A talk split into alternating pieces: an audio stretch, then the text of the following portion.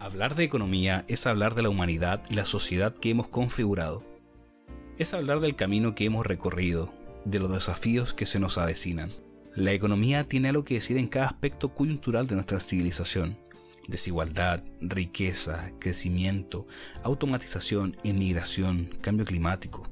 Son solo algunas de las grandes problemáticas a las cuales nuestra sociedad se enfrentará a lo largo de este siglo y en donde la economía juega un papel preponderante. Así, al mismo tiempo que la economía pareciera tener un lugar destacado en la vida diaria del ciudadano común, esta y sus conceptos se presentan de forma nebulosa y ambigua.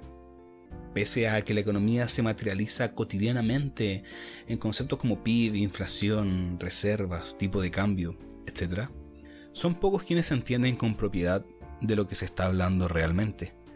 La economía pareciera ser algo confinado a cátedras de un Olimpo académico, cuando en realidad su influencia no solo resuena en las aulas, sino que inspiran políticas en los despachos gubernamentales, decisiones en entidades financieras, medidas en bancos centrales, agendas en movimientos políticos.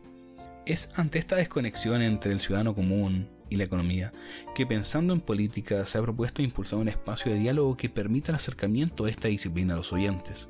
Así nacen quienes son los economistas, espacio donde pretendemos abordar las grandes cuestiones y desafíos económicos mediante las figuras más relevantes y destacadas de la disciplina de los siglos XX y XXI, utilizando una mirada crítica y reflexiva acerca de sus aportaciones en el entendimiento sobre la conformación de nuestra sociedad actual.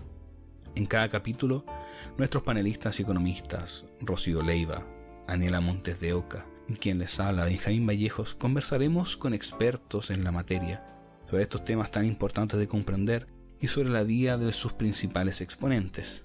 Acompáñenos pues en esta travesía por la búsqueda y la comprensión del conocimiento económico en nuestra era.